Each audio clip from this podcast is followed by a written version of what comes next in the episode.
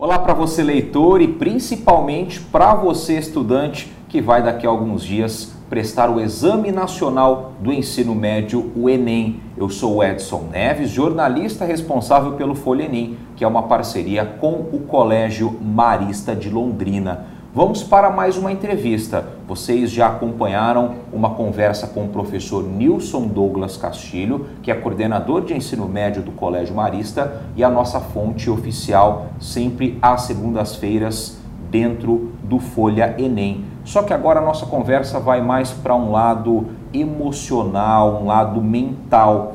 E para falar conosco a respeito disso, nós estamos aqui com a psicóloga Gabriela Castro. Tudo bem, Gabriela? Seja bem-vinda. Tudo bem, muito obrigada, agradeço o convite. Gostaria então que você se apresentasse para quem está nos acompanhando. O pessoal já conhece o professor Nilson Douglas Castilho, então se apresente para nós, por gentileza. Tá certo. Eu sou a Gabriela, né? sou graduada em Psicologia pela Universidade Estadual de Londrina.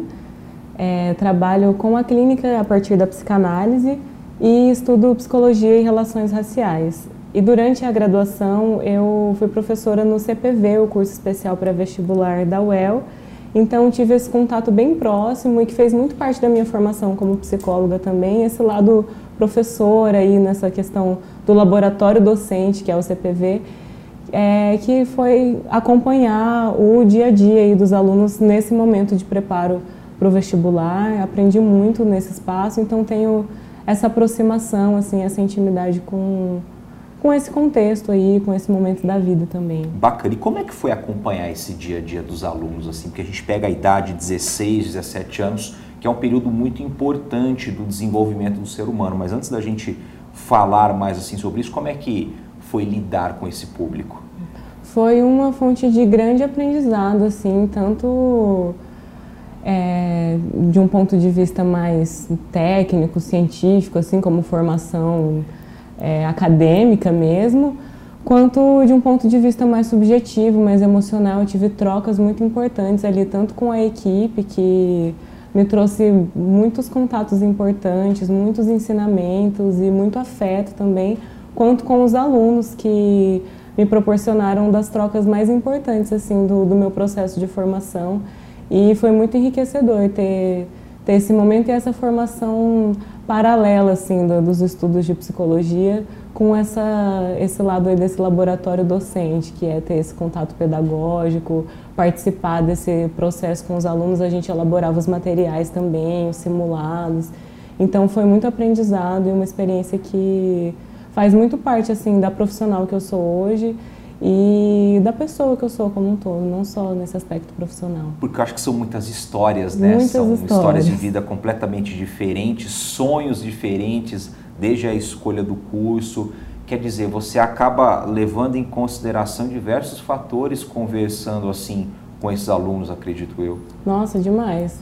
É, é realmente isso, assim, são muitas histórias e é, é um contato muito especial, assim, ter acesso a essas histórias, né? Ser quem está acompanhando isso de perto ali, é, pelo menos em alguma medida, em algum aspecto com os alunos e conhecer de fato as histórias deles, as ansiedades, as emoções, o que envolve a escolha do curso e no, no cursinho da UEL a gente tem também muitos alunos que, que não estão dentro dessa faixa etária aí, né, da adolescência, dos 16 aos 18 anos mais ou menos, que é o período característico da, do preparo para o vestibular, como, como é um curso é, com, com, um critério socioeconômico, né, a gente tem muitas pessoas já mais velhas que estão pela primeira vez ingressando nesse processo aí de se preparar para a universidade, muitos são os primeiros da, das famílias a fazerem isso também. Então, são histórias muito múltiplas, muito diversas e foi muito importante, assim, ter esse contato, acompanhar isso, ter essa proximidade. Né?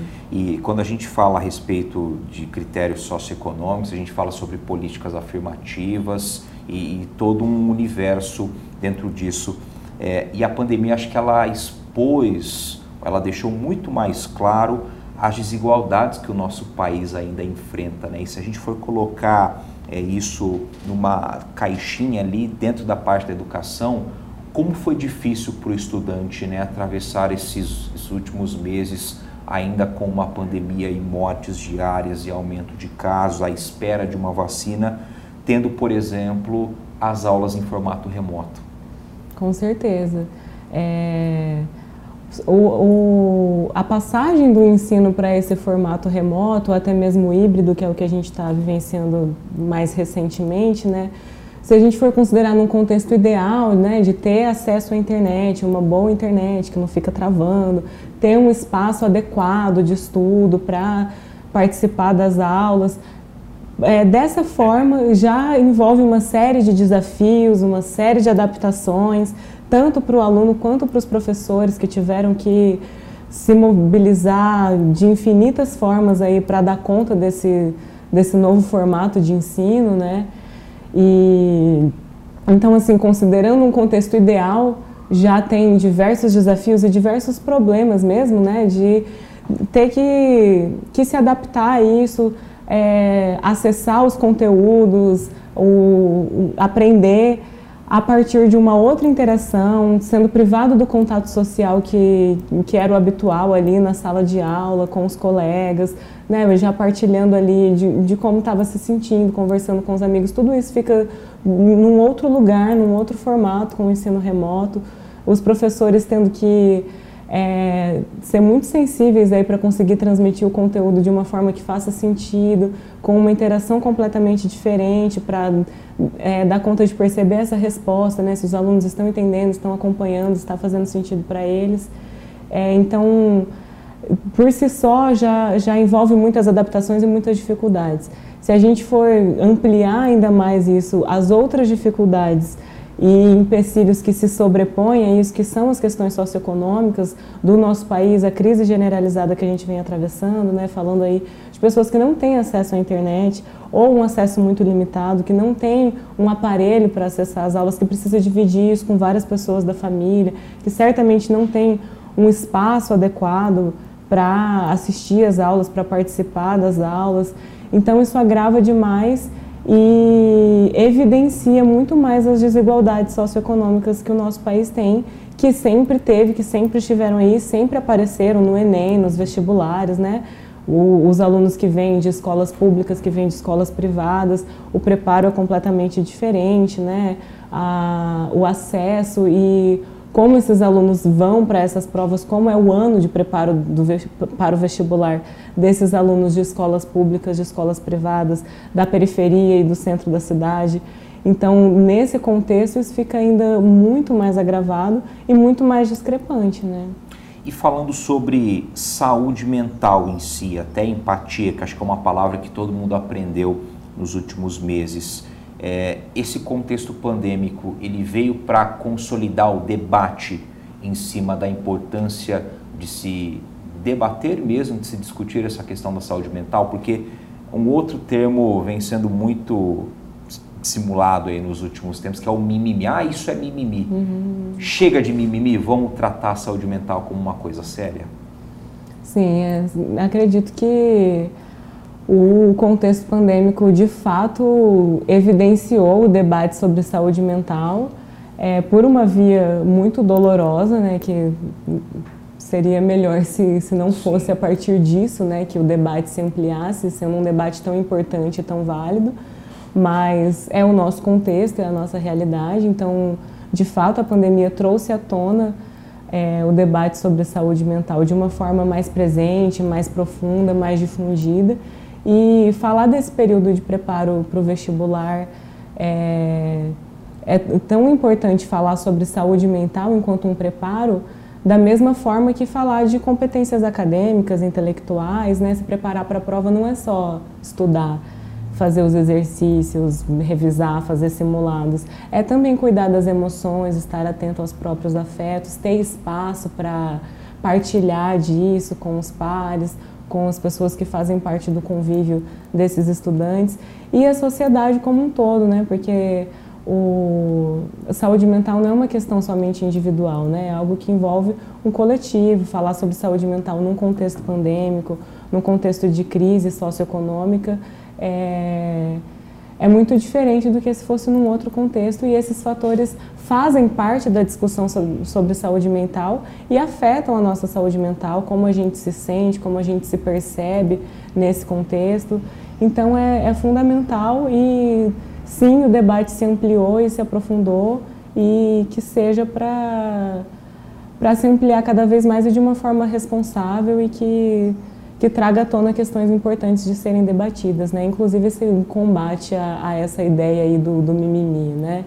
Tem um psicanalista, o Christian Dunker, que fala que esse termo de geração mimimi, né? Que os adolescentes fazem muito mimimi, que porque os adolescentes trazem à tona questões emocionais, conflitos que estão aí há algumas gerações sendo abafados e eles colocam de uma maneira muito mais evidente, com muito mais passionalidade muitas vezes e fica difícil para os adultos, para as pessoas mais velhas, escutarem isso de uma maneira é, sem se sentir ofendido, talvez. Então, esse, esse termo aí do mimimi é uma, um certo de contra-ataque a, a essa questão de se sentir atacado com, com essas denúncias né, que, que as novas gerações vão trazendo.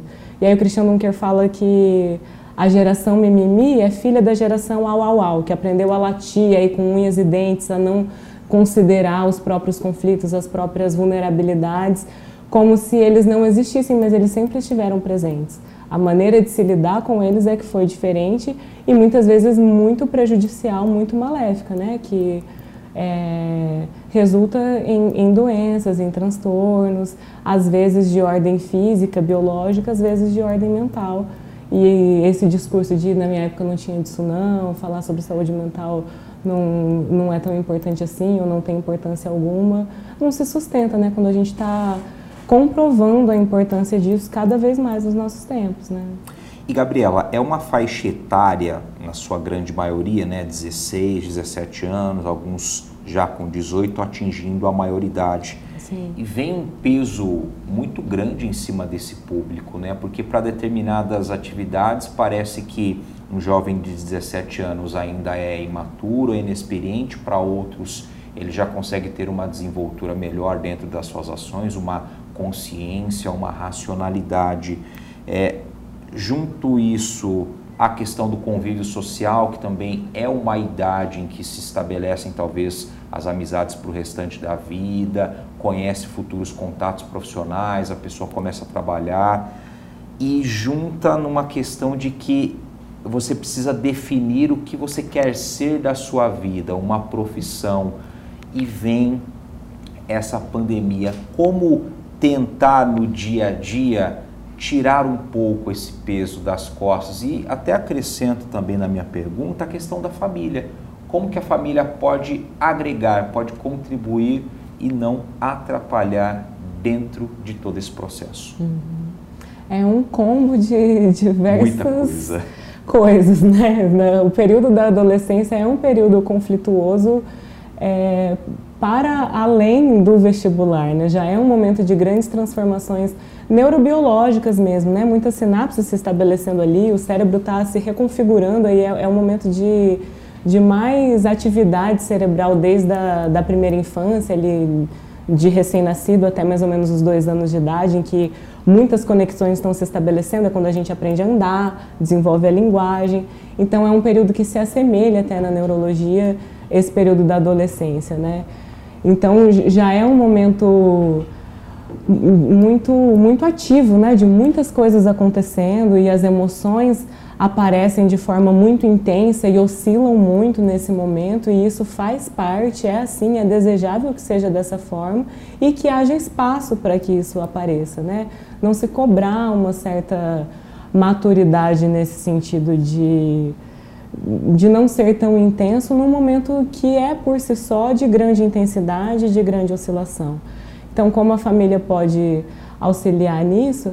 é ser escuta, dar espaço para que essas oscilações, para que essa intensidade apareça, para que haja um, um, espaço de fato para que as dúvidas apareçam, né? é um momento de fazer escolhas importantes e para fazer escolhas a gente precisa duvidar, precisa se questionar e é importante que, que o adolescente tenha espaço para fazer isso. Claro que dizer isso é uma coisa e vivenciar o dia a dia ali sendo pai, mãe, tio, tia, cuidador de um adolescente é muito diferente, os conflitos aparecem, se tranca no quarto, é aquela coisa toda que quem vivencia isso está acostumado e sabe bem como é. Mas é importante buscar desenvolver essa escuta e olhar para si, né? Muitas vezes essa, os conflitos que aparecem, como a gente já falou um pouco, tem a ver com vir à tona as próprias questões, né? como foi a própria infância, a própria adolescência desse adulto que hoje é pai de um adolescente. Então, é, desfrutar desse momento do, do filho, do sobrinho, do, do neto, né? de, de quem seja esse adolescente, para revisar a própria história, para revisitar as próprias questões, para partilhar disso de um lugar de diálogo verdadeiro, assim, onde haja espaço para escuta e para se expressar e especialmente que haja espaço para se questionar, porque é um momento de, de grandes questionamentos, de grandes elaborações. E para elaborar é importante questionar e os conflitos vão aparecer. E é um momento de dar lugar para eles mesmo. Porque assim, né, Gabriela, hoje, no ano de 2021, século 21, enfim, você é, ingressar no ensino superior, ele está muito digo, muito mais fácil, tem mais oportunidades para você hoje cursar uma graduação diferente do que a geração dos nossos pais, por não sei quantos anos você tem, mas a geração que os nossos pais tiveram. Meus pais estão aí com mais de 55 anos. Então, pode acontecer também de uma família de que o pai, a mãe, eles não tiveram a oportunidade de cursar uma faculdade e talvez esse desejo acabe se transmitindo para os filhos é um ponto de cuidado também. É preciso ter uma sensibilidade quanto a isso, né? não transmitir as suas expectativas para o seu filho, para isso acabar não sendo um peso no final das contas. Certamente. E é claro que vão surgir as expectativas, né? Isso, isso envolve um vínculo emocional muito forte entre pais e filhos, envolve, envolve a história desses pais, né? Como você muito bem pontuou, a gente vem de, de uma geração que está pela primeira vez acessando muitas coisas. E é claro que, que esses pais vão desenvolver essas expectativas. Agora, entre uma expectativa e um grande peso e uma cobrança, existe uma distância. E talvez seja importante fazer esse movimento, né? De analisar o que é uma expectativa, o que é um sonho, o que é uma vontade, o que é algo que é mais meu enquanto cuidador desse adolescente e que eu posso comunicar, falar, nossa, queria tanto que você fosse tal coisa como eu também sou, né, e lutei muito para conseguir, mas que haja espaço para que isso não seja um destino obrigatório, né, para que esse adolescente possa expressar a sua individualidade, a sua subjetividade e criar a sua história, o seu caminho a partir disso, né, é, tendo conhecimento da história da sua família, de onde vem, das expectativas e sonhos que esses pais têm, mas não como uma forma de cobrança ou de um peso, né? Como, como uma oportunidade que... da vida. Isso, sim, como se tivesse que corresponder a isso ao pé da letra, porque é algo insustentável, né? Tanto para quem está colocando essa expectativa, porque ela nunca se realiza de fato, porque se trata do campo do ideal, da fantasia, quanto para quem está no lugar de cumprir, né? Por mais que que eventualmente realize todos esses passos aí desse roteiro, a satisfação não vem, porque é algo insustentável, né? É, é, é necessário que faça sentido para o sujeito, que ele desenvolva os próprios caminhos. Então é, é por aí. Muito bem. E agora falando mais sobre os dias que antecedem a prova, como que o aluno pode fazer para controlar um pouquinho essa ansiedade, esse nervosismo? Talvez o que tinha que estudar durante os últimos meses já, já tinha que ser estudado, aquela questão de última hora, ah, vou dar uma lidinha é, em português, em química, em física, conhecer o local de prova, o que, que dá para a gente orientar os alunos sobre esses pontos que fazem a diferença no domingo? Uhum. É, eu acho que a, a primeira coisa é algo que que, que volta para o debate que a gente trouxe sobre saúde mental. Né? É importante entender que saúde mental é essa possibilidade de se mover de forma saudável diante do contexto, diante das próprias vivências, dos próprios afetos. Então, é, estar completamente tranquilo, sem nenhuma ansiedade, sem nenhuma questão, num dia tão importante, num dia é, para o qual você preparou durante tanto tempo, é impossível, inviável e, e não dá nem para a gente considerar que isso seja, ah, isso é saúde mental, estar preparado emocionalmente, é não ter nenhum friozinho na barriga aí no dia da prova. É, é, é, importante que se saiba lidar com esse friozinho na barriga, né? E aí existem alguns caminhos, né? Se alimentar bem, descansar, beber bastante água e ter espaço para falar sobre as próprias emoções, isso de forma geral, né? não só nos dias que antecedem a prova, mas cultivar isso como algo que faça parte da vida mesmo, né?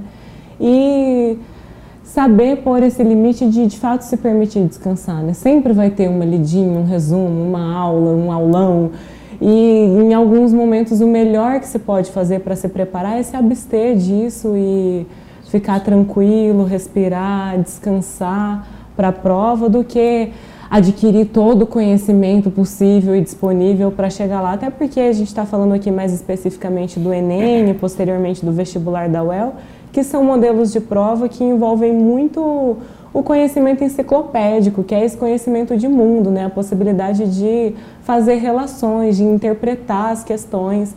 Então, isso diz muito mais respeito a essa capacidade de saber descansar, de saber usufruir dos momentos, do que de ter muito conhecimento técnico necessariamente para responder as questões. Né? Então dá para pensar que cuidar de si, descansar, ter um momento para socializar, é também se preparar para a prova, até nesse sentido de ter mais habilidades para responder questões que envolvem essa, essa habilidade, né? que é relacional, é de fazer interpretações, elaborações.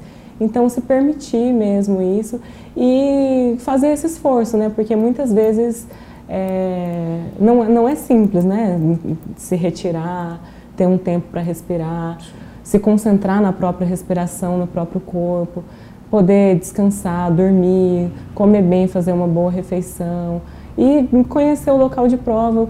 E mais do que isso, saber o que faz sentido para si, né? Cada um vai ter os seus mecanismos aí, os seus jeitos de se acalmar, é conversar com um amigo, é fazer uma caminhada, é fazer um esporte, é assistir uma série, é ler um livro. Cada um tem os seus jeitos, né? Tem gente que é, é, se, se reestabelece emocionalmente muito mais estando entre pessoas, conversando com os amigos. Outros são mais introspectivos, precisam de um momento sozinho, para si, no seu quarto, ou dando uma volta, estando na natureza. Então é importante ter esse conhecimento de si, se perceber, para realizar o que faz sentido para se acalmar, para se tranquilizar e se organizar dentro do seu contexto e do que funciona para você, né?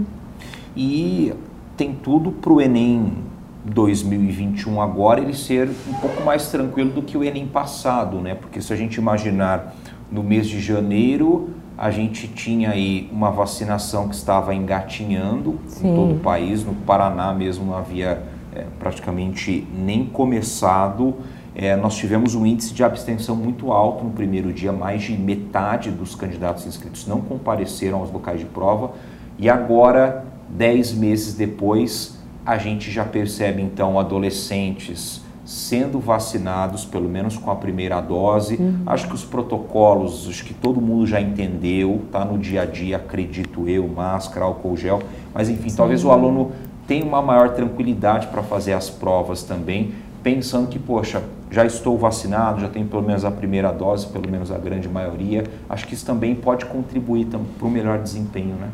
Sim, acho que a gente ainda está falando de um momento de crise, né, e de muita instabilidade, mas fazendo essa comparação com o contexto do, do Enem do ano passado, realmente é menos grave nesse sentido, né? Então dá para considerar que existem algumas é, algumas possibilidades mais abertas, né, uma tranquilidade maior nesse sentido. Né? A data a gente também né, um não foi alterada, diferente do ano passado. Sim, sim. É, essa alteração da data gera muita instabilidade, muita ansiedade, né? E nesse, nesse, nesse sentido a gente está um pouco mais tranquilo esse ano. Né? E, por exemplo, a, a, a, gente citou sobre o vestibular da UEL, né? Vamos pegar um gancho e falar sobre o vestibular que será em março, né? Será então alguns meses depois.